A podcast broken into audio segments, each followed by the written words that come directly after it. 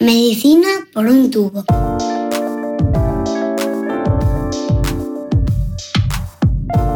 Bienvenidos a Medicina por un tubo, el podcast de Roche España en el que tratamos de explicar de un modo sencillo los avances más complejos en el mundo de la investigación médica. El cáncer de vejiga es el quinto tipo de tumor más diagnosticado en España. Cada año se diagnostican 22.000 nuevos casos en nuestro país, según cifras de SEOM, la Sociedad Española de Oncología Médica. Y aún así, sigue siendo un gran desconocido para una gran parte de la población. Como ocurre con otros tipos de cáncer, la información es clave, ya que nos ayuda a detectar a tiempo el problema para poder ofrecer soluciones adecuadas. Por ello, desde Roche queremos aportar nuestro granito de arena y poner luz a esta enfermedad a través de los próximos tres capítulos de Medicina por un tubo.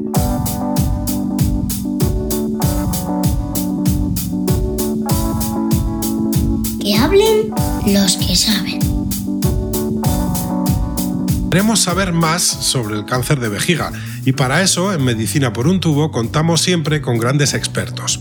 En este caso hemos acudido al doctor Enrique Grande, jefe de oncología del MD Anderson Cancer Center de Madrid. Escuchamos la conversación que hemos mantenido con él. Doctor Grande, ¿qué importancia tiene en el cáncer de vejiga la detección precoz? ¿Cuáles son los principales síntomas con los que se desarrolla la enfermedad? Como en cualquier tumor, eh, cuanto antes diagnostiquemos la enfermedad, antes diagnostiquemos que hay cáncer en el paciente, mucho mejor será el pronóstico.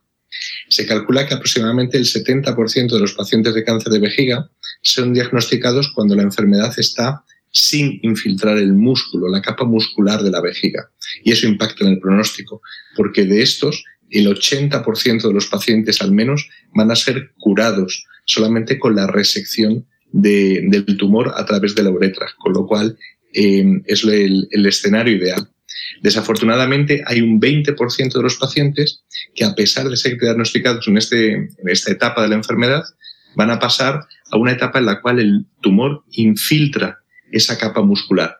Y ahí ya solamente vamos a poder curar a la mitad de los pacientes. Por eso es, es esencial. Los principales síntomas que, pueden, que puede dar un tumor de vejiga, como es fácilmente de entender, es que puede haber sangrado en la orina. Es cuando aparece orina de, con sangre o orina color Coca-Cola. Son signos de alarma que deben hacer que el paciente acuda a su médico lo antes posible. aparte de, esa micción con sangre, que es fácilmente identificable, ¿hay alguna señal más a la que deben estar atentos los pacientes en esa primera fase? Obviamente, cuando tenemos infecciones de orina de repetición, Em, que son frecuentes en el tiempo, que cada vez se hacen más cortas, que a pesar de ciclos de antibióticos repetidos no, eh, no acaban de, de, pasarse, ¿no? Hay que sospechar que puede haber una obstrucción a la salida de la orina que puede corresponderse con ese tumor. Y obviamente otro tipo de síntomas como la pérdida de peso, el cansancio, la pérdida de apetito a largo plazo, más que un tumor de vejiga en sí, lo que nos hace es pensar que el tumor de vejiga se puede haber em, eh, extendido por el cuerpo, puede haber dado metástasis.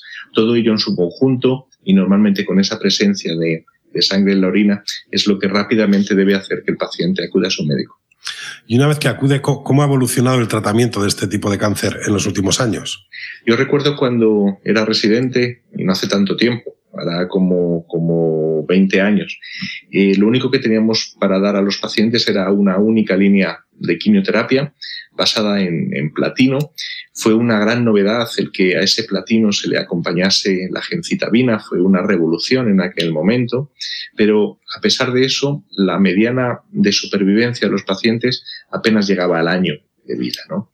Desde entonces hasta ahora hemos asistido a muy poquitos cambios apenas una quimioterapia para pacientes que habían fracasado a esa terapia inicial, pero seguía siendo eh, la primera línea lo mismo, esa quimioterapia antigua de la que se nos cae el pelo, náuseas, vómitos, baja de defensas, baja de plaquetas, mucho cansancio.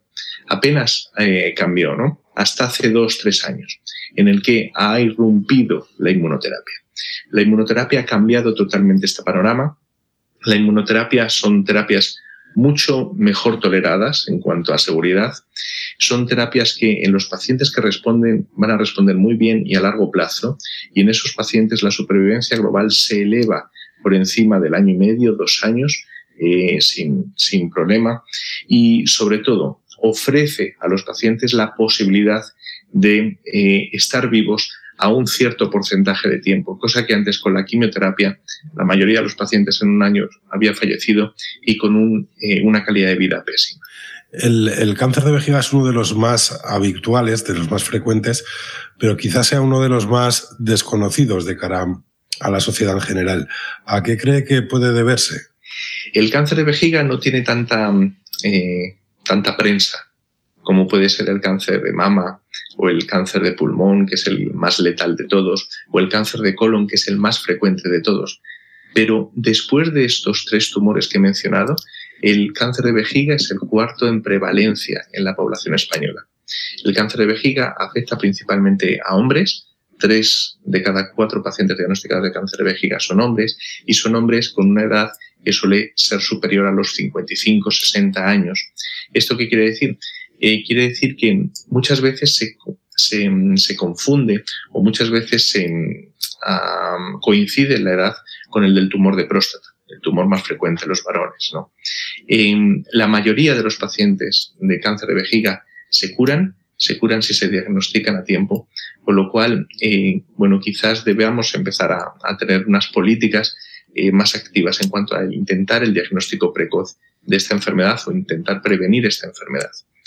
Eh, no olvidemos que el cáncer de vejiga tradicionalmente se consideraba el tumor de las peluqueras, porque se asociaba a las lacas, eh, a carcinógenos que había en las lacas que antiguamente se utilizaban en las peluquerías. Eh, ya conocemos cada vez más carcinógenos relacionados con este tumor que por suerte se han ido eliminando de los productos cotidianos del manejo. Doctor Grande, muchas gracias por atendernos. Gracias a ustedes.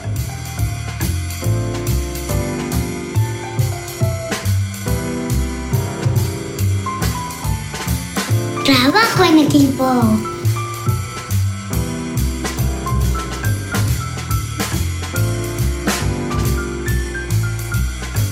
Como en muchas otras patologías, la prevención es fundamental en el caso del cáncer de vejiga. Conocer los factores de riesgo que nos exponen a padecerlo es necesario para poder prevenirlo.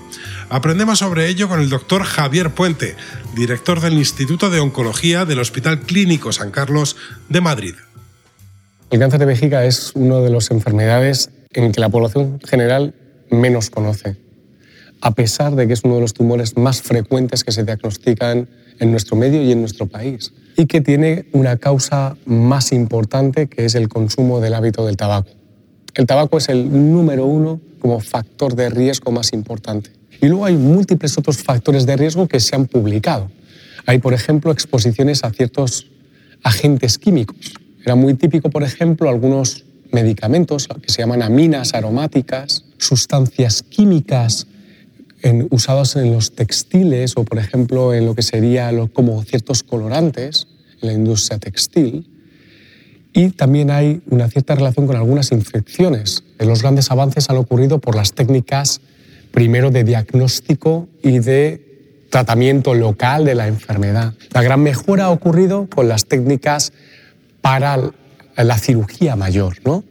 Las cistectomías hoy en día ya robóticas, robóticas laparoscópicas, que permiten una cirugía con menor morbilidad, con mejor recuperación, menores sangrados, etc. Y en la enfermedad más avanzada que nos toca a nosotros hemos hecho avances en dos áreas. En primer lugar, con la llegada de fármacos tras fracaso a la quimioterapia clásica, como es la llegada de la inmunoterapia. Y el otro gran avance es seguir en la medicina de precisión, en la medicina personalizada, en identificar subgrupos de pacientes que se benefician de una terapia concreta.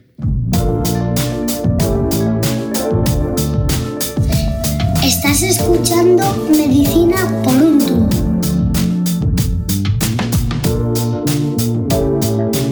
El doctor Puente ya apuntaba a algunos de los avances que se está produciendo en el cáncer de vejiga. Sin duda los últimos años han sido prometedores, pero queda mucho camino por delante. El doctor Pablo Maroto, responsable de la unidad urooncológica del Hospital de la Santa Creu y Sant Pau de Barcelona, nos cuenta los avances y los retos a los que se enfrenta el abordaje de la enfermedad donde tenemos que empeñarnos y trabajar mucho es en saber clasificar los tumores, que es lo que nos falta en el manejo del, cáncer geniturinario de todos, ¿eh? en concreto del cáncer de vejiga sobre todo. Desde luego los que yo siempre mm, afirmo de que están dos pasos por delante de nosotros es hematología. Cuando yo estudié medicina había seis tipos de leucemia, o siete, siete y yo creo que ahora, pues no sé, debemos de andar por 15, 16 y cada una con sus características moleculares bien establecidas. La oncología es, una especialidad mm, evidentemente que puede ser muy dura, tiene sus partes muy positivas y partes que no lo son tanto, pero el hecho de ver que eh, desde que has comenzado en la especialidad hasta ahora has avanzado enormemente y que estás curando muchísimos más pacientes que los que curábamos antes y que ves que esto es una carrera que no tiene fin, que vamos a seguir adelante, desde luego es enormemente estimulante y el espíritu de trabajo que tienes con toda la gente que está alrededor. En España, los últimos números nos dicen que es la cuarta neoplasia más frecuente en varones y en mujeres. Yo creo que nos hemos descolgado del hábito tabáquico un poco más tarde que en el resto, desde luego, que en Estados Unidos y que en algunas zonas de Europa. Y desde luego el, cáncer de vejiga tiene una gran relación con el tabaco. El paciente le avisa eh, molestias miccionales, molestias escozor, dificultad al, orinar y sobre todo pérdida de sangre, hematuria. Eh, suele ser el, el el síntoma, el. Si tenemos fortuna, lo cogemos en un estadio limitado, mm, puede ser curable con maniobras locales, incluso poco agresivas.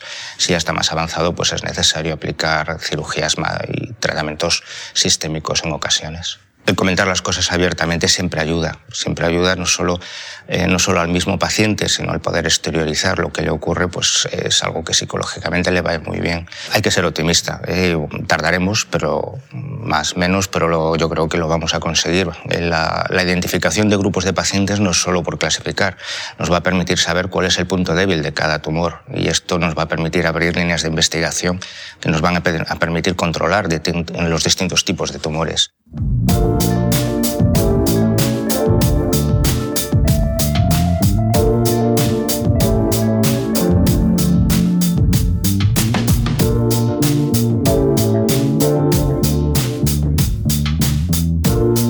cáncer de vejiga es sin duda uno de los tipos de tumores más desconocidos.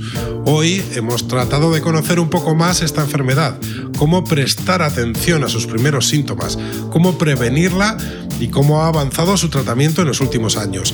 Pero la innovación continúa y la esperanza aumenta. Os lo contaremos en siguientes episodios.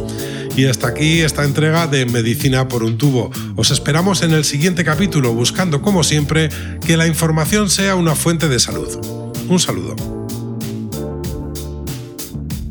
Os esperamos en el próximo episodio de Medicina por un tubo.